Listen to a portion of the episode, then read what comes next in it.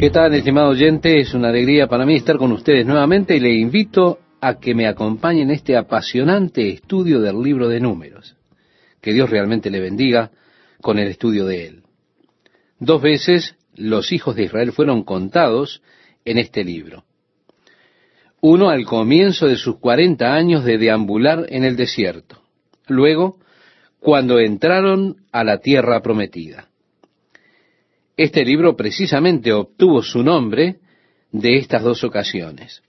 Nosotros no nos habremos de detener con todas las familias y los números individuales, sino que estaremos haciendo algunas comparaciones interesantes para mostrarle que la experiencia en el desierto realmente fue muy dura y haremos una comparación rápida al mirar los números de cuántos salieron y cuántos menos llegaron al final de los 40 años de andar por el desierto. Así que al llegar al libro de números, ya solo al decir el nombre del libro, esto implica los dos censos que se realizaron y ahora comenzando con el versículo 1 leemos, habló Jehová a Moisés en el desierto de Sinaí, en el tabernáculo de reunión, en el día primero del mes segundo, en el segundo año de su salida de la tierra de Egipto, diciendo, sí, el tabernáculo fue levantado el primer día del segundo mes del segundo año. Así que este hecho es un mes después de que el tabernáculo fuera establecido. En el versículo 2 nos dice, tomad el censo de toda la congregación de los hijos de Israel por sus familias, por las casas de sus padres, con la cuenta de los nombres, todos los varones por sus cabezas. De veinte años arriba, todos los que pueden salir a la guerra en Israel, los contaréis tú y Aarón por sus ejércitos. Es así que los niños y las mujeres no fueron contados en este censo, sino solamente aquellos hombres que estuvieran sobre los 20 años de edad. En cada una de las tribus había hombres que lideraban cada una de ellas, y en el versículo 17 leemos, Tomaron pues Moisés y Aarón a estos varones que fueron designados por sus nombres, y reunieron a toda la congregación vemos que los nombres de esos hombres eran significativos para cada uno. Yo quiero que usted note que dice fueron designados por sus nombres. Todos los nombres, de hecho, tenían significado en aquellos días. Ellos dicen que esos nombres hoy en día tienen significado. ¿Se da cuenta? Si su esposa está embarazada y usted quiere ponerle nombre a su hijo, entonces usted va a un diccionario a un glosario, una guía, comienza a mirar todos los nombres y sus significados. Y allí hay tantos nombres, a pesar de que ellos tienen hermosos significados, por alguna razón nunca fueron utilizados por los hijos para ningún gran propósito. Yo pienso que el nombre Lucifer, por ejemplo, que significa hijo de la mañana, realmente es un nombre hermoso. Aún así, no es un nombre deseado debido a que alguien más llevó ese nombre. Pero con estos hombres, sus nombres eran realmente expresiones. Es decir, ellos se expresaban por sus nombres. Así que le invito a que observemos los nombres de estos hombres. En el versículo 5, Elisur es el primero que tenemos y significa mi Dios es una roca. En el versículo 6, Serumiel significa en paz con Dios. En el versículo 7, Naasón significa un adivino. Versículo 8, tenemos el nombre Natanael, que significa el regalo de Dios. Cuando vamos al versículo 9 nos encontramos con Eliab, que significa mi Dios es Padre. Luego en el versículo 10 nos encontramos Elisama, que significa mi Dios ha escuchado, y también Gamaliel, que significa mi Dios es galardonador. Vamos al versículo 11 y nos encontramos con Abidán. Abidán significa mi padre es juez. Pasamos al versículo 12. Allí nos encontramos con el nombre Ayeser. Significa hermanos de salud. En el versículo 13, Pagiel significa acontecimiento de Dios. En el versículo 14, estimado oyente, nos encontramos con Eliasaf. Eliasaf significa Dios añade. Luego el último. Ahora, no tiene un nombre muy bueno. Este nombre significa su hermano es malvado. Airá. Eso es lo que significa su hermano es malvado. Probablemente él tenía un hermano mayor que no tenía muy buena reputación, así que ellos eligieron este nombre. Su hermano es malvado. Estos son los doce hombres quienes serían más o menos los capitanes o líderes, los principales sobre las tribus. Así que las tribus están alistadas allí con sus nombres y usted puede volver atrás y observar, si lo desea, las tribus que cada uno de estos hombres representaban. Ahora comenzamos el conteo de las tribus. El versículo 21 nos dice, los contados de la tribu de Rubén fueron 46.500. En el segundo conteo, luego de los 40 años, solo quedaban 43.730. Así que hubo una disminución de al menos unos tres mil hombres en esta tribu de Rubén. Los contados de la tribu de Simeón fueron cincuenta y nueve mil trescientos, pero al final de los cuarenta años solo había veintidós mil de la tribu de Simeón, más de la mitad, es decir, menos de la mitad. De la tribu de Gad, cuarenta y cinco mil seiscientos cincuenta, pero al final de los cuarenta años solo quedaban 40.500. Se habían disminuido 5.150.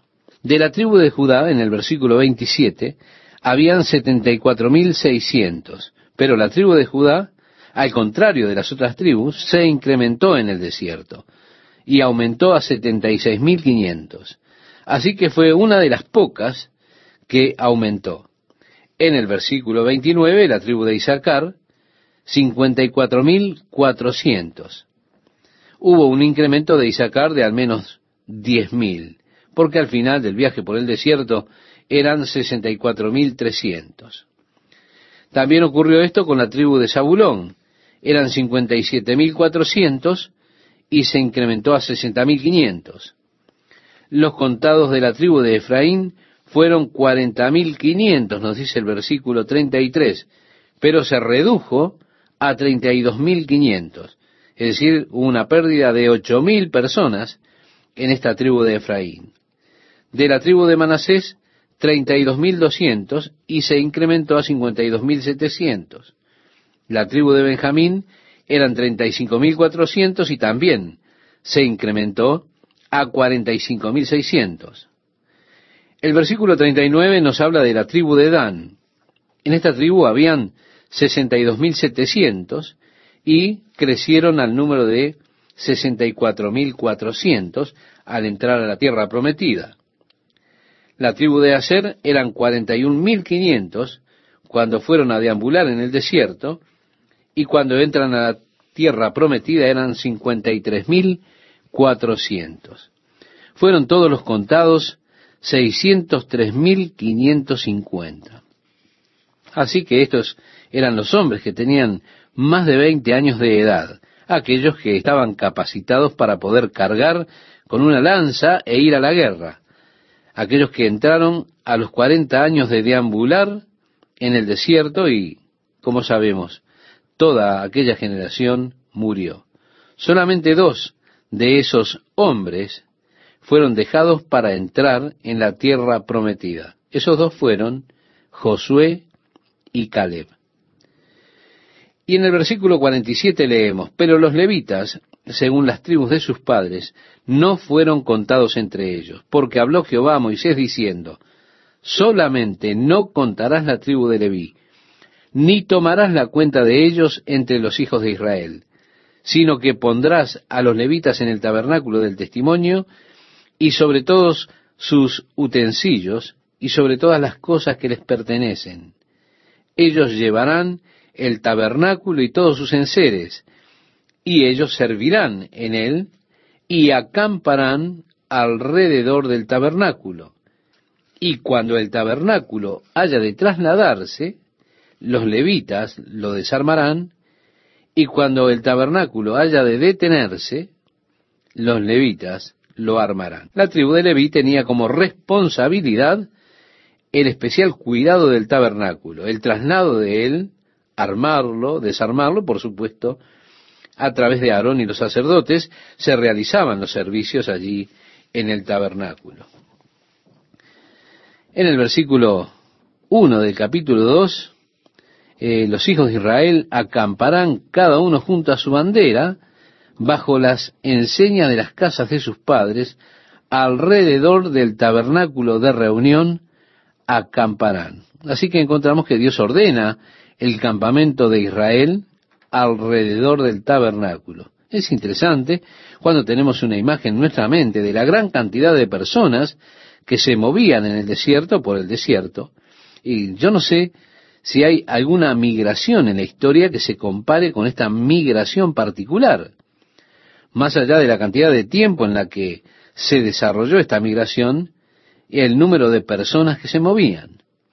Pero, para que tengamos una imagen del campamento de Israel, primeramente, el centro de todo el campamento era el tabernáculo, era el lugar de encuentro. La nube descansaba sobre el tabernáculo durante el día y la columna de fuego por la noche. Es muy significativo que el tabernáculo estuviera justo en el centro del campamento de Israel porque Dios deseaba estar en el centro de la nación, el centro de los corazones de las personas. Así que cada hombre en Israel cuando se levantaba por la mañana y caminaba hacia afuera de su tienda, mirando hacia el centro del campamento, él veía la nube allí sobre el tabernáculo y se le recordaba la centralidad de Dios entre aquellas personas. Así que en el capítulo 2 encontramos que ellos colocaron a las tribus todas alrededor del tabernáculo, comenzando primeramente con la tribu de Judá y de Isaacar y Zabulón. Estas tribus tenían por insignia un león y estaban acampados sobre el lado este del tabernáculo y el color de ellos era el color verde. El color de la bandera de las tribus del lado este era verde. El total de las tribus de Judá, Isaacar y Zabulón era de 186.400 en su ejército. Estos debían colocarse en el primer lugar. Luego, en el lado sur del tabernáculo, deberían estar las tribus de Rubén, Simeón y Gad. La insignia de estas tribus tenía la cara de un hombre. El color distintivo de la bandera era el rojo y ellos acampaban sobre el lado sur del tabernáculo, en un total de 151.450 personas en sus ejércitos. Vamos al lado oeste del tabernáculo y allí estaban las tribus de Efraín, Manasés y Benjamín. La insignia de ellos tenía la cabeza de un becerro. El color de la bandera era el color dorado. Y el número total del campamento era 108.000 cien personas en el ejército. Luego, en el lado norte, estaban la tribu de Dan, la tribu de Aser y Neftalí. La insignia de ellos era un águila. La bandera era roja y blanca, y el número total de la tribu era 157.600 en su ejército.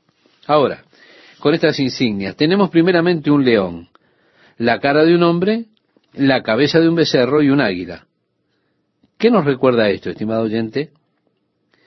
Al leer la descripción de los querubines en Ezequiel y en Apocalipsis, nos damos cuenta de que estas eran las caras que están en las caras de los querubines. Las cuatro caras de los querubines representadas en las insignias del campamento de Israel. Así que usted tiene el concepto de los ángeles del Señor acampando alrededor de su pueblo. Dios en el centro el tabernáculo, el lugar donde podían encontrar a Dios. Pero alrededor del pueblo de Dios, las insignias que recordaban a los querubines, como el ángel del Señor, que dice la Biblia que acampa alrededor de los justos. Y así nuevamente, en los estandartes y las insignias estaba el recordatorio de la naturaleza espiritual de estas personas.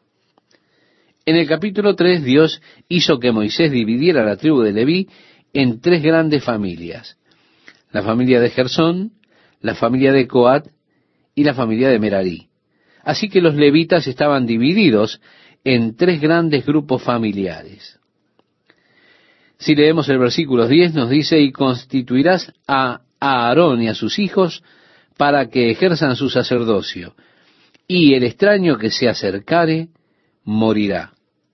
En el versículo 12 nos dice, He aquí yo he tomado a los levitas de entre los hijos de Israel, en lugar de todos los primogénitos, los primeros nacidos entre los hijos de Israel.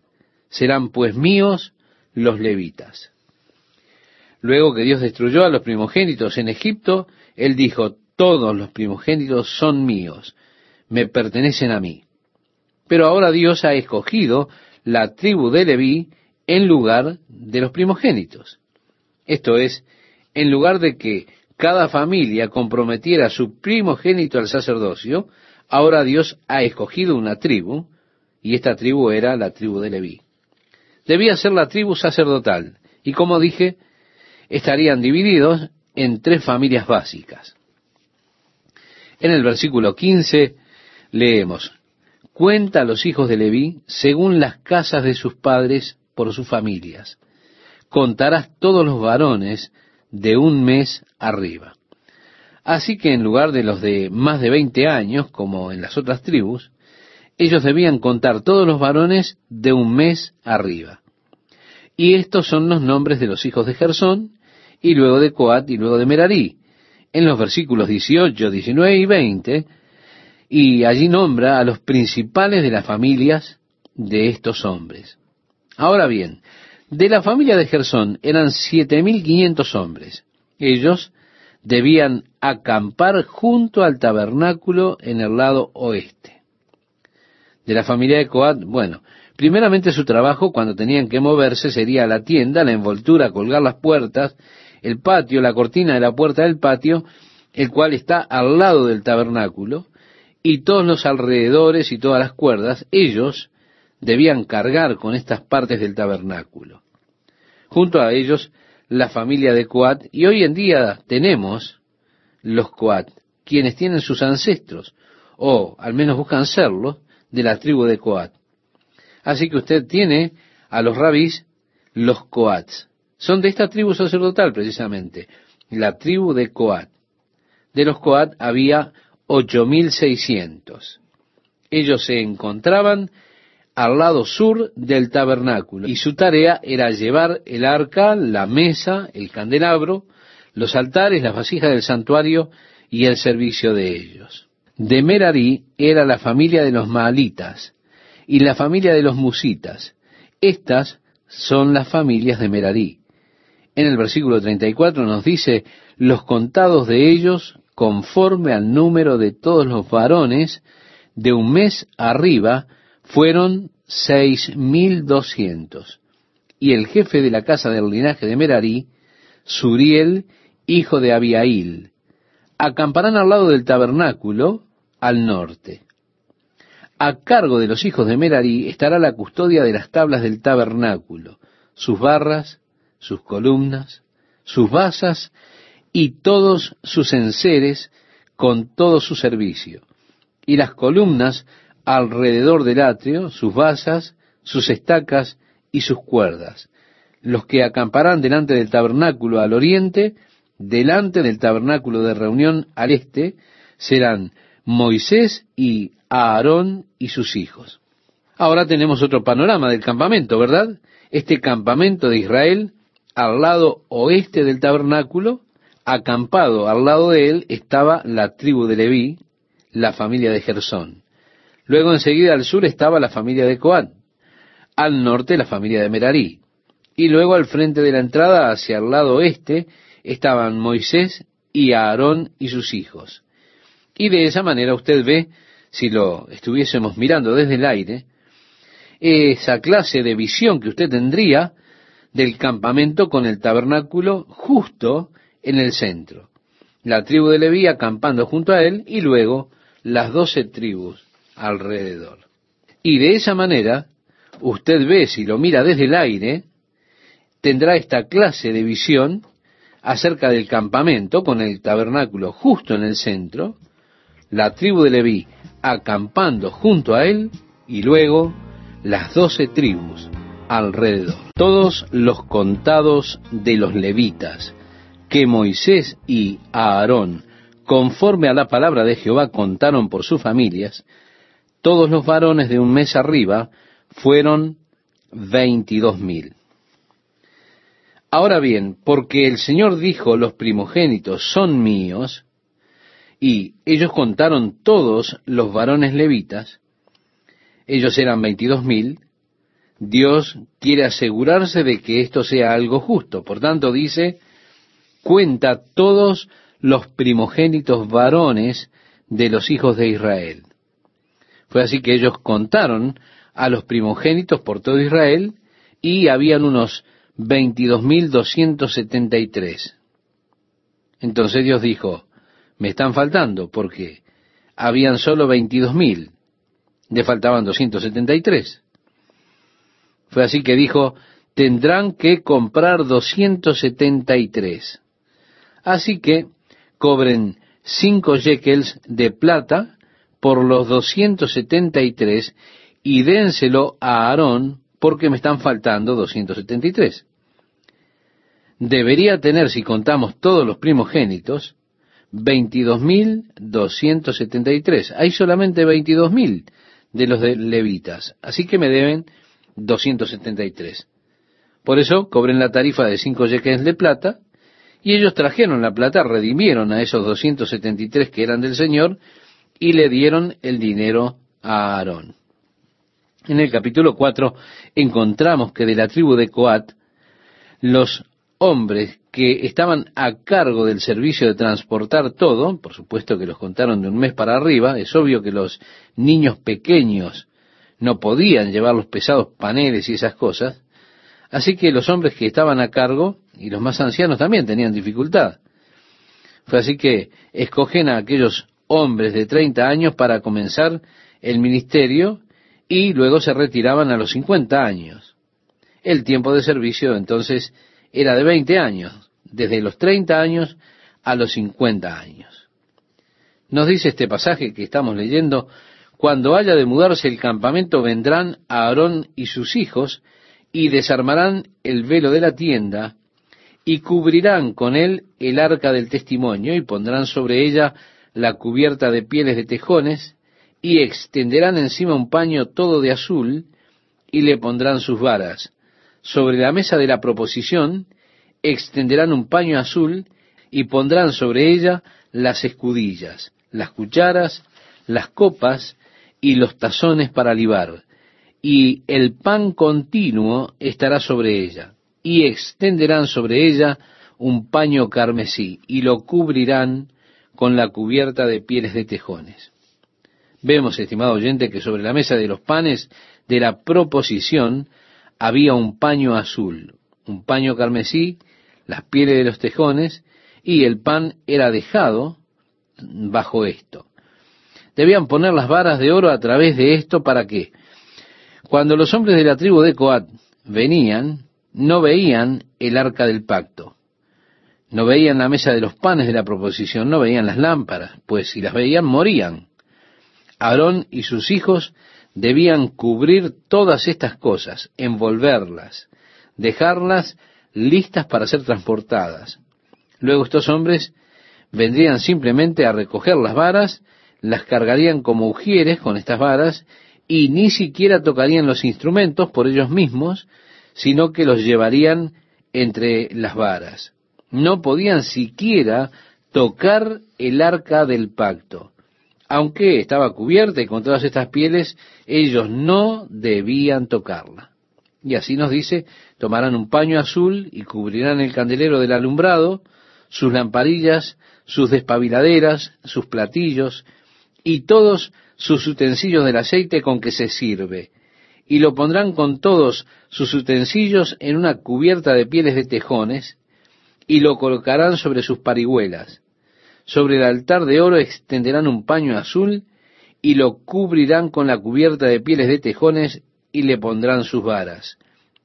Y tomarán todos los utensilios del servicio de que hacen uso en el santuario y los pondrán en un paño azul y los cubrirán con una cubierta de pieles de tejones y los colocarán sobre unas parihuelas, quitarán la ceniza del altar y extenderán sobre él un paño de púrpura y pondrán sobre él todos sus instrumentos de que se sirve las paletas, los garfios, los braseros y los tazones, todos los utensilios del altar. Y extenderán sobre él la cubierta de pieles de tejones y le pondrán además las varas. Y cuando acaben Aarón y sus hijos de cubrir el santuario y todos los utensilios del santuario, cuando haya de mudarse el campamento, vendrán después de ellos los hijos de Coat para llevarlos pero no tocarán cosa santa, no sea que mueran. Estas serán las cargas de los hijos de Coat en el tabernáculo de reunión. Bien, cuando se levantaban en la mañana entonces, y la nube se había levantado y ya se estaba moviendo, los hijos de Aarón debían darse prisa, y así comenzaban a sacar el velo y con el velo cubrían el arca del pacto. Luego ponían sobre ésta un paño azul Luego las pieles de tejones envolvían todos los instrumentos que estaban allí en el tabernáculo. Ponían las varas de oro y luego los hijos de Coat venían, tomaban las varas y comenzaban a transportarlas. Esta era la tarea de los hijos de Coat siempre que el llamado venía para mudarse. El versículo 16 nos dice, pero a cargo de Eleazar, hijo del sacerdote Aarón, estará el aceite del alumbrado, el incienso aromático, la ofrenda continua y el aceite de la unción, el cargo de todo el tabernáculo y de todo lo que está en él, del santuario y de sus utensilios. Habló también Jehová a Moisés y a Aarón diciendo, No haréis que perezca la tribu de las familias de Coat entre los levitas, para que cuando se acerquen al lugar santísimo, vivan y no mueran. Haréis con ellos esto. Aarón y sus hijos vendrán y los pondrán a cada uno en su oficio y en su cargo. No entrarán para ver cuando cubran las cosas santas, porque morirán. Dios estaba hablando en serio cuando dijo, no dejen a estos hombres mirar allí, no los dejen tocarlo, porque morirán. Era una protección para los integrantes de la tribu de Coat que tenían que manejar estas cosas santas, las cuales los hijos de Aarón utilizaban así. ¿Por qué lo hacían? Para proteger la vida de estos hombres que estarían portando estos instrumentos sagrados que habían sido creados para el culto de adoración a Dios.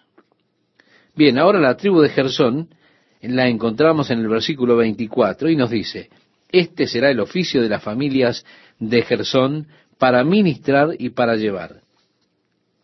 Llevarán las cortinas del tabernáculo, el tabernáculo de reunión, su cubierta, la cubierta de pieles de tejones que está encima de él, la cortina de la puerta del tabernáculo de reunión, las cortinas del atrio, la cortina de la puerta del atrio que está cerca del tabernáculo y cerca del altar alrededor, sus cuerdas y todos los instrumentos de su servicio y todo lo que será hecho para ellos, así servirán.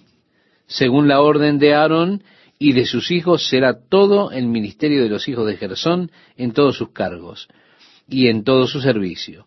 Y les encomendaréis en guarda todos sus cargos.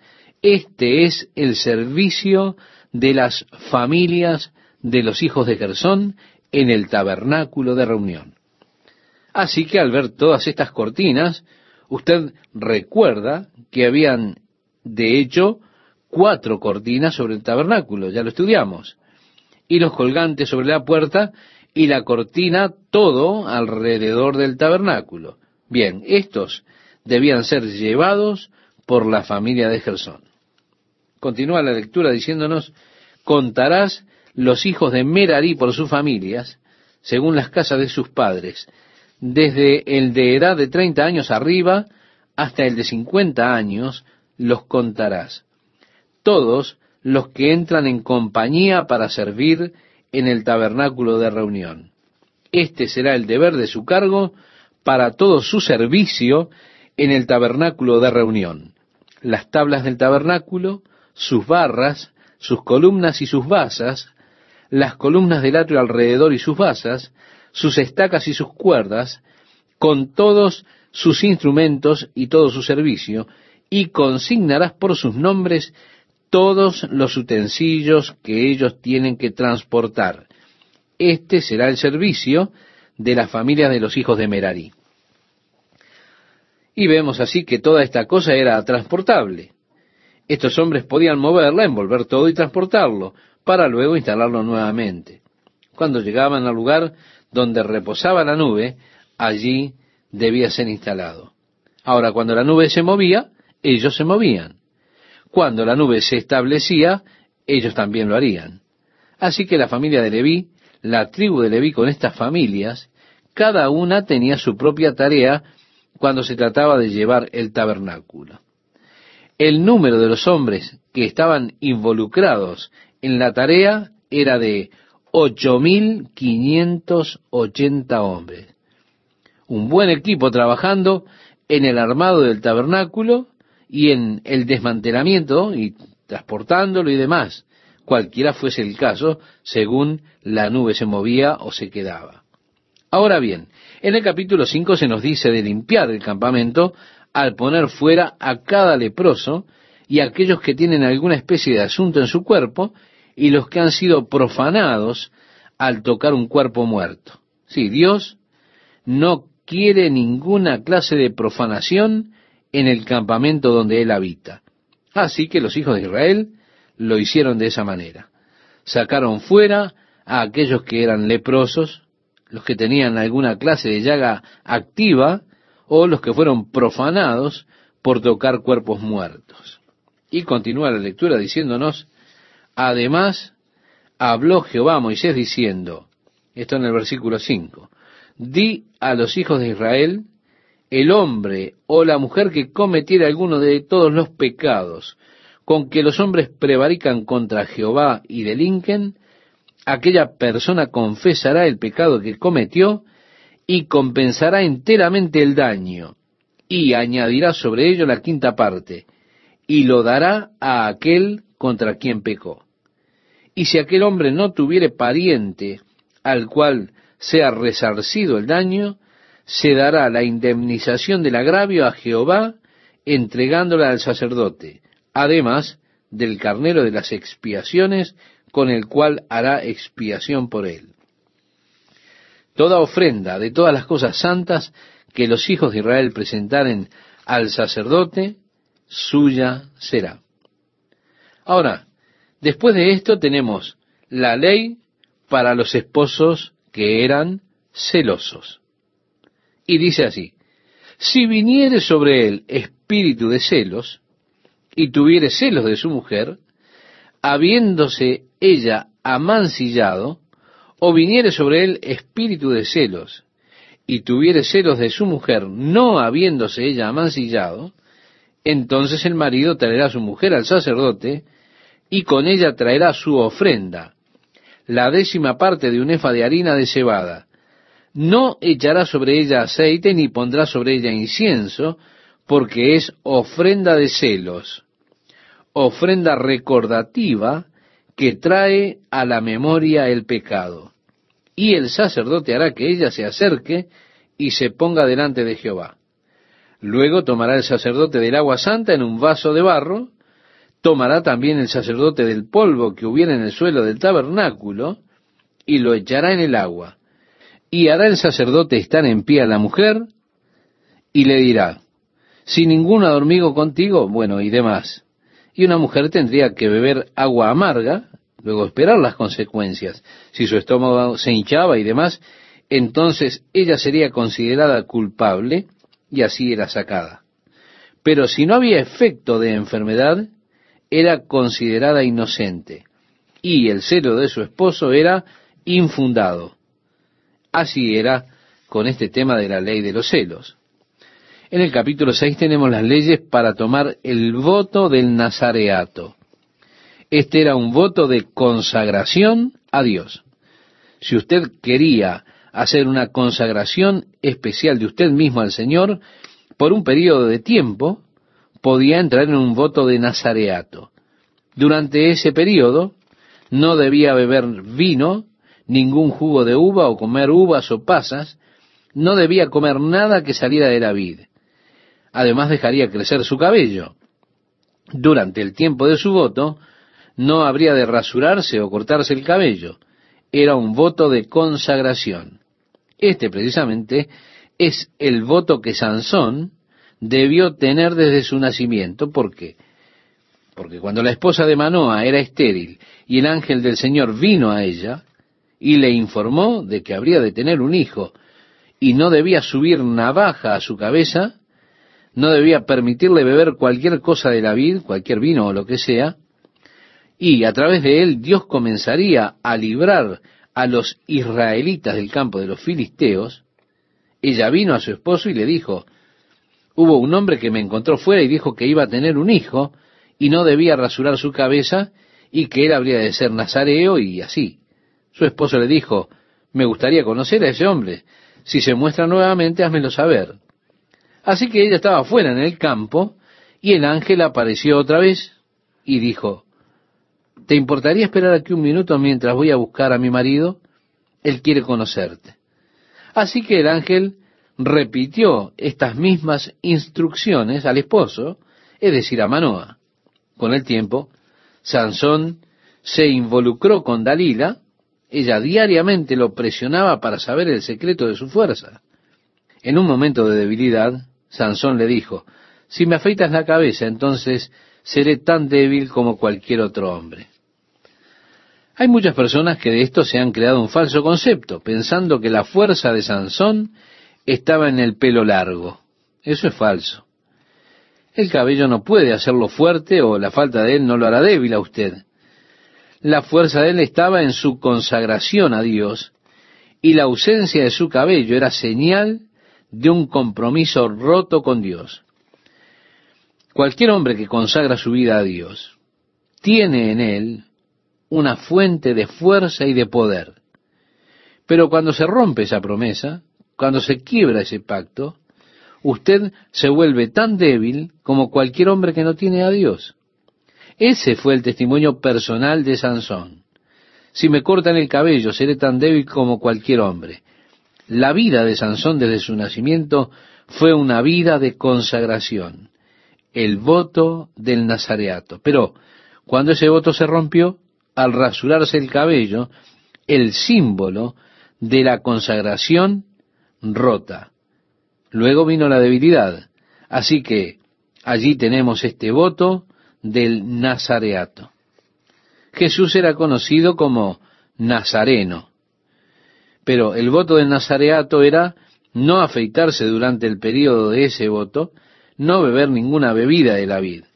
Así que cuando todo hubo terminado, su periodo de consagración, el periodo del voto que usted había hecho, su tiempo de apartamiento, entonces usted debía ofrecer su ofrenda a Jehová. Así dice, ofrecerá su ofrenda a Jehová un cordero de un año sin tacha en holocausto y una cordera de un año sin defecto en expiación, y un carnero sin defecto por ofrenda de paz.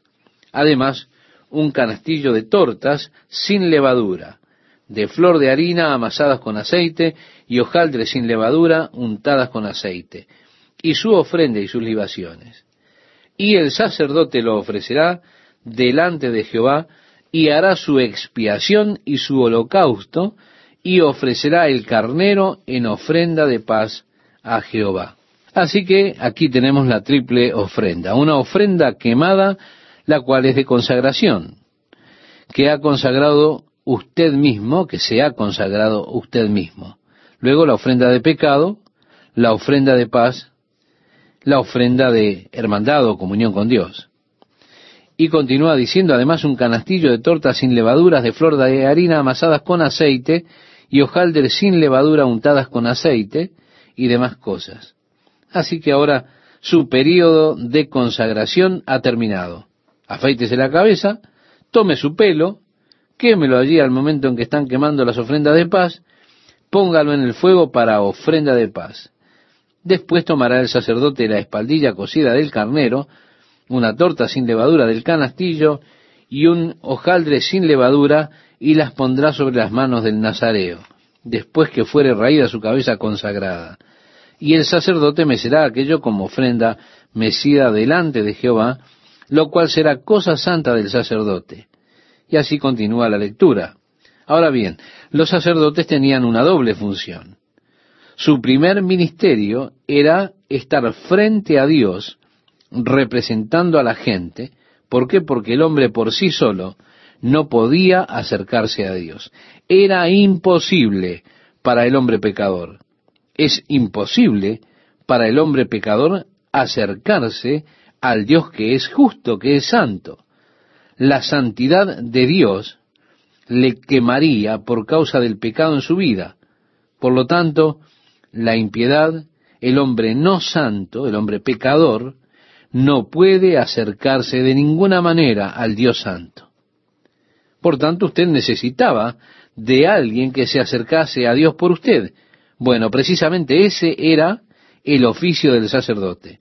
Usted podría venir a Él, podía traer su sacrificio a Él, que tomaría el sacrificio delante del Señor, iría con Él delante del Señor, representándole a usted, pero luego Él debía regresar a usted y representar a Dios ante usted. Así que el sacerdote tenía un ministerio doble. Él representaba al pueblo delante de Dios y representaba a Dios delante del pueblo.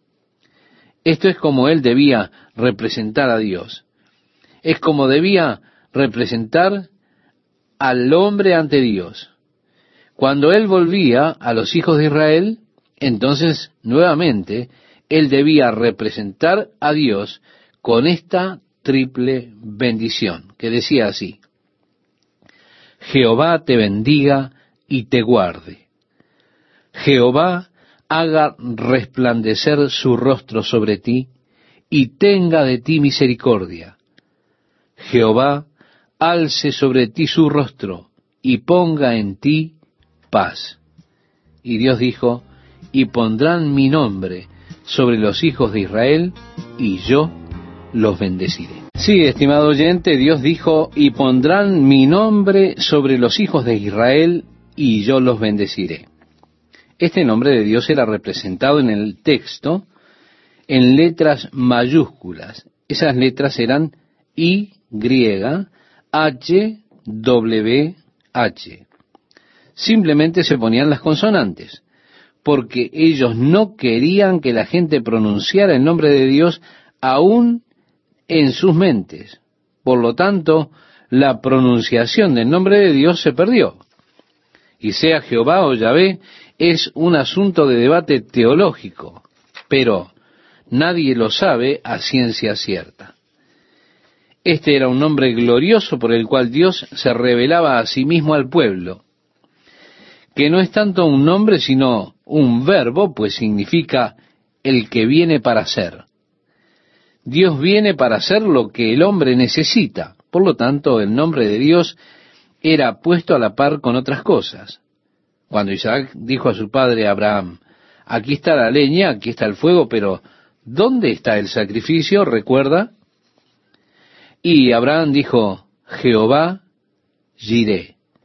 Es decir, el Señor proveerá él mismo proveerá un sacrificio. Después él llamó el lugar Jehová Jiré, es decir, el Señor proveerá. Así que el Señor los bendice. Dios quiere que su nombre sea puesto sobre el pueblo. Primeramente en cuanto a las bendiciones, porque Dios quiere bendecir a su gente. Y las bendiciones del poder de su protección, las bendiciones de su gracia, la bendición de su paz, es lo que Dios quiere poner sobre su pueblo. Estas son las bendiciones que nosotros hemos recibido, estimado oyente, a través de Jesucristo. Dice la Biblia en el libro de Judas, y a aquel que es poderoso para guardaros sin caída y presentaros sin mancha delante de su gloria con gran alegría. Es la gracia de acuerdo a la medida del don de Cristo. Él es nuestra paz. Él ha roto las barreras que existían entre nosotros y Dios. Así que el nombre de Dios fue puesto sobre el pueblo, fue todo cumplido en Jesucristo. El Señor les bendiga y les guarde. El Señor haga resplandecer su rostro sobre ti y sea benévolo contigo, incluso que el rostro de Jesús, recordamos cuando se encontró con Pablo rumbo a Damasco, resplandeció como el sol. El rostro brillante de Jesús da indicios siempre de esperanza, de bondad, de gracia, relacionado todo con la gracia de Dios. Bien, luego leemos, Jehová alce sobre ti su rostro. El rostro sonriente, su rostro es levantado. Mire, un rostro caído implica fruncir el ceño. Muchas personas imaginan a Dios como frunciendo el ceño ante ellos, como si Dios está enojado conmigo. Dios me está frunciendo el ceño. Pero Dios dijo, así es como quiero poner mi nombre sobre este pueblo. Díganle, el Señor levante su rostro sobre ti y te dé paz. Oh, cuán glorioso es esta sonrisa de aprobación. ¿Qué paz hay en mi corazón al ver con rostro descubierto la gloria del Señor? Cuando vea ese rostro brillante y pueda darme cuenta que Dios me está sonriendo porque me ama. Yo soy su hijo, estoy en Cristo Jesús, estoy en Él, he experimentado la gracia y el poder de Dios.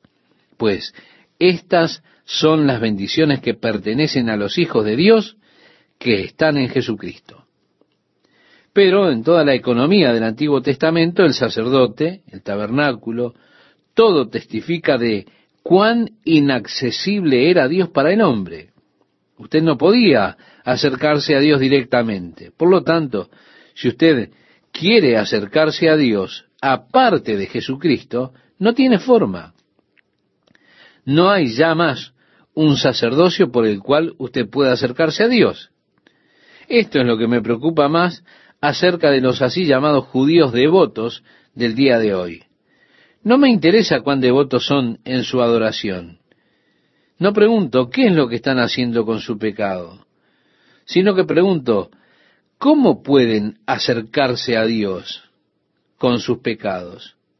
Dios estableció el pacto por el cual el hombre puede acercarse a Él en el Antiguo Testamento, pero el pacto que Dios estableció era por la ley y por los sacrificios de la ley. Y sin algún sacrificio, sin un sacerdote, sin alguien que vaya delante de Dios por ellos, ¿cómo pueden ellos en el día de hoy atreverse a venir delante de un Dios santo por sus buenas obras esperando ser aceptos? No están honrando el pacto que Dios hizo con su propio pueblo. Por lo tanto, no importa cuán sinceros devotos puedan ser, pues no se pueden acercar a Dios. Ahora, en el capítulo 7 encontramos que los doce príncipes de las tribus de Israel trajeron sus ofrendas al Señor. En el versículo 3 leemos, y trajeron sus ofrendas delante de Jehová, seis carros cubiertos y doce bueyes por cada dos príncipes. En otras palabras, cada dos príncipes trajeron un carro lleno y un buey cada uno. Y los ofrecieron delante del tabernáculo. Debían ser dados a la tribu de Leví, a las familias, para ayudarles como ellas llevaban las cortinas y demás, eh, como ellos transportaban el tabernáculo.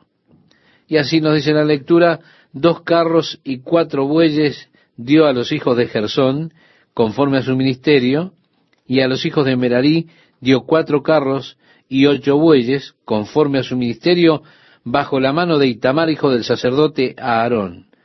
Pero a los hijos de Coat no les dio, porque llevaban sobre sí en los hombros el servicio del santuario. Es decir, no precisaban ningún carro. Cada uno de los príncipes vinieron y trajeron su ofrenda, pero esta tribu no precisaba, o esta familia no precisaba, ningún carro porque ellos transportaban en los hombros. En el versículo 13 leemos, su ofrenda fue un plato de plata de 130 ciclos de peso y un jarro de plata de 70 ciclos al ciclo del santuario, ambos llenos de flor de harina amasada con aceite para ofrenda, una cuchara de oro de 10 ciclos llena de incienso, un becerro, un carnero, un cordero de un año para holocausto, un macho cabrío para expiación y para ofrenda de paz, dos bueyes, cinco carneros, cinco machos cabríos y cinco corderos de un año. Esta fue la ofrenda de Naasón, hijo de Aminadab. Cada uno de los príncipes trajo algo idéntico, es decir, la misma ofrenda. Así solamente sería redundante si leemos cada una de ellas en el séptimo capítulo. Pero cada uno de ellos trajo la misma ofrenda al Señor y ello le fue dado para el Señor. Esto era para la dedicación del altar en el día que fue ungido. Los príncipes de Israel trajeron estas ofrendas al Señor y se resumen comenzando con el versículo 84 hasta el final del capítulo.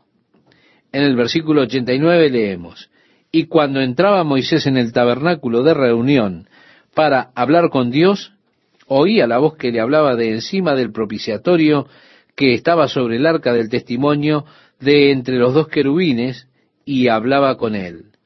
Habló Jehová a Moisés diciendo, Habla a Aarón y dile, cuando enciendas las lámparas, las siete lámparas alumbrarán hacia adelante del candelero. Después venía la limpieza de los levitas. Y así nos dice, así harás para expiación por ellos. Rocía sobre ellos el agua de la expiación, y haz pasar la navaja sobre todo su cuerpo, y lavarán sus vestidos, y serán purificados. Luego tomarán un novillo, con su ofrenda de flor de harina amasada con aceite, y tomarás otro novillo para expiación y harás que los levitas se acerquen delante del tabernáculo de reunión, y reunirás a toda la congregación de los hijos de Israel. Y cuando hayas acercado a los levitas delante de Jehová, pondrás los hijos de Israel sus manos sobre los levitas, y ofrecerá a Aarón los levitas delante de Jehová en ofrenda de los hijos de Israel, y servirán en el ministerio de Jehová. Esto es como, podríamos decir, un ordenamiento para el ministerio. Es como en el Nuevo Testamento cuando ellos ponían las manos sobre los que habrían de ser ministros. Así que cuando hubieron orado y ayunado, colocaron sus manos sobre ellos y el Espíritu les envió. Esto es lo que vemos en el Nuevo Testamento. Es una especie de proceso de ordenación, el colocar las manos. Así que la tribu de Leví debía ser traída delante del tabernáculo, luego la congregación de Israel se congregó alrededor y colocaron las manos sobre ellos. Estos hombres ahora son ministros para nosotros en las cosas espirituales. Y los levitas pondrán sus manos sobre las cabezas de los novillos y ofrecerás el uno por expiación y el otro en holocausto a Jehová para hacer expiación por los levitas. Por tanto, deberían comenzar así su ministerio y servicio a Dios por el pueblo. En el versículo 24, le animo a que usted esté acompañándome en la lectura, estimado oyente, allí nos dice, los levitas de 25 años arriba entrarán a ejercer su ministerio en el servicio del tabernáculo de reunión. Pero desde los 50 años cesarán de ejercer su ministerio y nunca más lo ejercerán. Servirán con sus hermanos en el tabernáculo de reunión para hacer la guardia, pero ustedes no tienen que llevar la carga, ninguna carga, cuando sean mayores a 50 años. En el capítulo 9, el Señor, en el segundo año, luego que salieron de la tierra de Egipto, hubieron algunos hombres que vinieron a Moisés y le dijeron, cuando guardaron la Pascua, estábamos inmundos. Esto es, que ellos habían tocado un cuerpo muerto o algo por el estilo. Por lo tanto, en el día 14 no pudieron observar la Pascua. Así que ellos vinieron a Moisés con ese problema. Ellos dijeron, ese día estuvimos ceremonialmente impuros. No podíamos participar. ¿Qué haremos? Fue así que Moisés dijo, esperemos y preguntemos al Señor. Moisés entró delante del Señor y le dijo, Señor, ¿qué haremos acerca de estas personas? El Señor le dijo que si ellos estaban ceremonialmente impuros y no podían observar la Pascua en el día 14 del primer mes, o si estaban fuera del país, entonces podían observarlo en el día 14 del segundo mes. Pero si usted no estaba ceremonialmente impuro o no estaba fuera del país, entonces no tenía excusa para no observarla en el día 14 del primer mes. Si usted fallaba en observarla, entonces usted debía ser cortado del campamento de Israel. En otras palabras, era un requisito para cada hombre adulto mayor observar la Pascua el día 14 del primer mes, a menos que hubiera alguna causa extraña, lo cual le daría la posibilidad o el permiso de observarla o de cumplirla el 14 del segundo mes.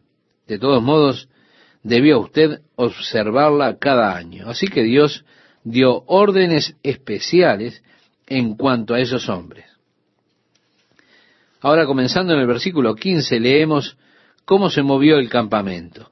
Dice así, el día que el tabernáculo fue erigido, la nube cubrió el tabernáculo sobre la tienda del testimonio.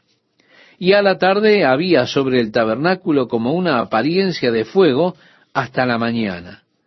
Así era continuamente. La nube lo cubría de día y de noche la apariencia de fuego.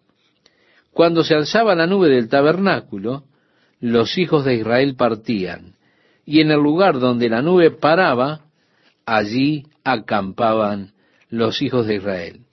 Y así continuamos la lectura, estimado oyente. En otras palabras, Dios estaba en control directo de todo cuando ellos se movían o cuando ellos se establecían. Ellos eran obedientes para con el Señor. Dios estaba a cargo de sus movimientos completamente. A partir del versículo 21 leemos, o si dos días o un mes o un año, mientras la nube se detenía sobre el tabernáculo, permaneciendo sobre él, los hijos de Israel seguían acampados y no se movían. Mas cuando ella se alzaba, ellos partían. Al mandato de Jehová acampaban y al mandato de Jehová partían, guardando la ordenanza de Jehová. En el capítulo 10, él ordenó hacer dos trompetas de plata. Estas trompetas de plata eran usadas para llamar a asamblea al pueblo, o eran usadas para la batalla al sonar de la alarma. Y si ellos habían tocado una alarma, entonces los campamentos que estaban en la parte este debían ir a la batalla. Si sonaba dos veces, entonces el campamento que estaba en la parte sur debía ir a la batalla. Y así estas trompetas eran usadas para ayudar a dirigir a las personas. Naturalmente, cuando usted tiene más de un millón y medio de hombres allí, más las mujeres y los niños, y usted no tiene ningún sistema de comunicación como tenemos hoy, de radios, de radiocomunicación, usted tiene que tener el campamento en orden. Si usted es atacado por los enemigos, usted podía ser atacado aquí sobre el lado oeste y las personas en el oeste ni siquiera sabrían lo que estaba sucediendo. Así que aún en los años de guerra, hasta el tiempo presente la trompeta era tocada para instruir a las tropas en varias cosas. Eso era básicamente de lo que se trataba. Ellos tocaban para la asamblea o como una alarma por algún ataque de los enemigos o por varias cosas. Por lo tanto, tenían varias señales que eran tocadas por la trompeta. Luego, por supuesto, es por lo que tenemos que en el regreso de Jesucristo, cuando Él vuelva, se oirá, se escuchará la trompeta de Dios. la trompeta de Dios habrá de tocar llamando a asamblea a todos los hijos de Dios. Yo puedo a duras penas esperar oír esa trompeta tocar. No sé qué melodía tendrá, pero le diré una cosa. Reconoceré esa trompeta en el momento que la escuche. Sabré qué es. ¿Se da cuenta? Sabré que el Señor está llamando a una asamblea de sus hijos, llamándonos al hogar para estar con Él. Por lo tanto, estamos esperando realmente ese llamado de Dios a esa magna asamblea de la iglesia. En Números capítulo 10, verso 10 leemos, y en el día de vuestra alegría, y en vuestras solemnidades, y en los principios de vuestros meses, tocaréis las trompetas sobre vuestros holocaustos y sobre los sacrificios de paz, y os serán por memoria delante de vuestro Dios. Yo Jehová, vuestro Dios. En el año segundo, en el mes segundo, a los veinte días del mes, la nube se alzó del tabernáculo del testimonio, y partieron los hijos de Israel del desierto de Sinaí según el orden de marcha, y se detuvo la nube en el desierto de Parán. Así que ahora Dios está comenzando. Nuevamente el tabernáculo está instalado, está todo funcionando, y ahora Dios está comenzando a mudarlos hacia la tierra que Él les ha prometido. Es así que la nube se levantó y se movió del área del desierto del monte Sinaí y se mueve hacia la tierra prometida, guiándolos hacia el área de Parán. Así los levitas entraron todos y comenzaron a desmantelar todo. Por supuesto, estamos hablando del tabernáculo. Y los hijos de Aarón estaban cubriendo todas las cosas. Ahora tenemos esta especie de ensayo general. Han sido enseñados qué hacer y ahora están haciéndolo mientras la nube comienza a moverse. Los coatitas se mueven, toman su carga, los gersonitas vienen, los meraritas, todos nos estamos moviendo, estamos en marcha. Qué emoción, ¿verdad? Dios se está moviendo, nosotros nos estamos moviendo. Entonces dijo Moisés a Obab, hijo de Raúl Madianita, su suegro, nosotros partimos para el lugar del cual Jehová ha dicho, yo os lo daré. Ven con nosotros y te haremos bien, porque Jehová ha prometido el bien a Israel. Y él le respondió, yo no iré, sino que me marcharé a mi tierra y a mi parentela. Ahora, su área estaba cerca del monte Sinaí. En lugar de viajar hacia la tierra prometida, él simplemente quería regresar a su hogar a estar con su familia. Pero Moisés le dijo, te ruego que no nos dejes, porque tú conoces los lugares donde hemos de acampar en el desierto y nos serás en lugar de ojos. En otras palabras, este personaje era realmente un hombre conocedor del desierto. Él podía rastrear en el desierto, él podía decirles dónde estaban las aguas, él tenía allí a ese sabio del desierto con ese conocimiento del desierto. Fue así que Moisés estaba deseoso de que este hombre se quedara con ellos, porque él realmente conocía el desierto. Y le dijo, tú puedes ser los ojos para nosotros y demás. Moisés le estaba pidiendo a este hombre que se quedara con él. Y le dijo, y si vienes con nosotros, cuando tengamos el bien que Jehová nos ha de hacer, nosotros te haremos bien.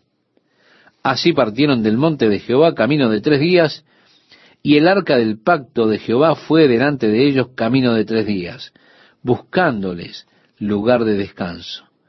Y la nube de Jehová iba sobre ellos de día, desde que salieron del campamento. Cuando el arca se movía, Moisés decía, Levántate, oh Jehová, y sean dispersados tus enemigos, y huyan de tu presencia los que te aborrecen. Y cuando ella se detenía, decía, Vuelve, oh Jehová, a los millares de millares de Israel. Así que, estimado oyente, esto es realmente hermoso.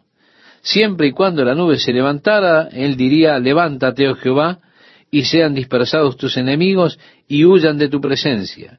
Cuando la nube se establecía, él decía, muy bien, Señor, quédate con tu pueblo. entre los miles de Israel.